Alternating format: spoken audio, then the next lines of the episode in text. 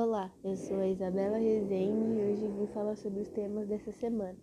Competência linguística é um termo que denomina a capacidade do usuário da língua de produzir e entender o número infinito de sequências linguísticas significativas, que são denominadas sentenças, frases ou enunciados, a partir de um número finito de regras e estruturas.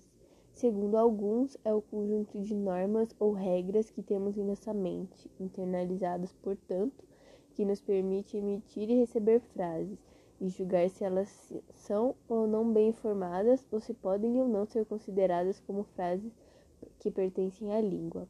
Assim, julgamos que o menino comeu a maçã é uma frase da língua portuguesa gramatical, isto é, produzida de acordo com a gramática da língua as regras ou normas internalizadas.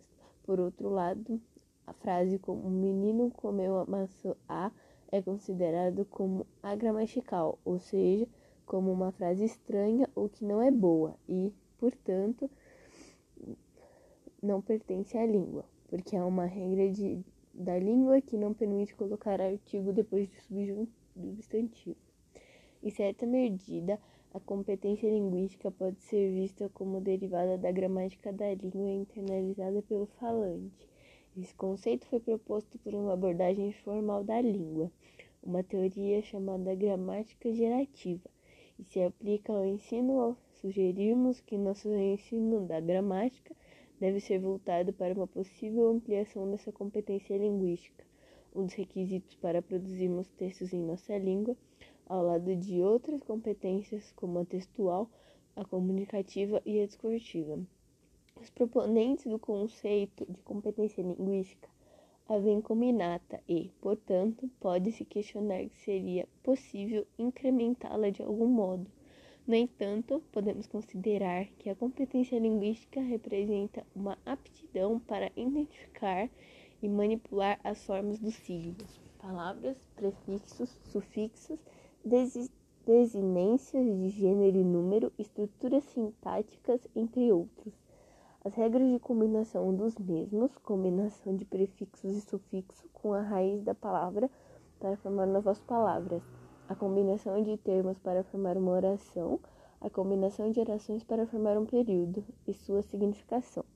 Nesse sentido, acredita-se que se pode ampliar a competência linguística dos alunos possibilitando a eles a interação com gêneros textuais diversos, de modo que lhes, permi que lhes permitir o conhecimento de novos signos e suas possíveis formas, sua possibilidade de combinação e suas possibilidades de sentido em diferentes textos e contextos. Disponível no site www.criale.fae.unfimg.br.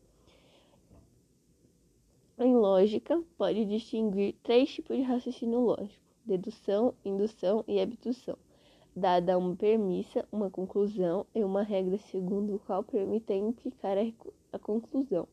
Eles podem ser explicados da seguinte forma: dedução corresponde a determinar a conclusão.